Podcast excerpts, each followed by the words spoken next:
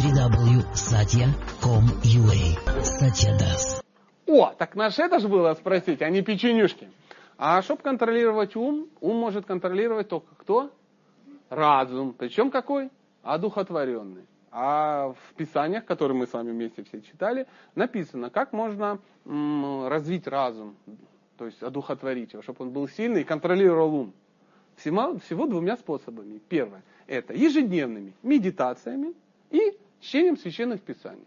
Если вы каждый день повторяете мантру некую, медитируете, и каждый день минимум час читаете священные писания, через какое-то время ваш разум окрепнет, ты просто будешь смотреть на печенюшки и не будет никаких эмоций.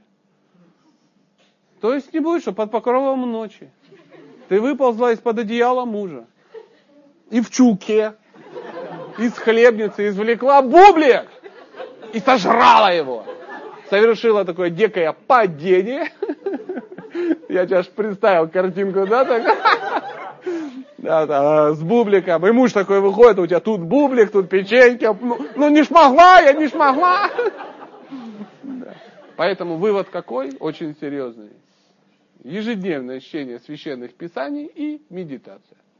Ну, так, нам именно поэтому что Прабхупада рекомендовал делать это, потому что знал, что мы такие. Я тебе завидую, у тебя проблемы с печеньем.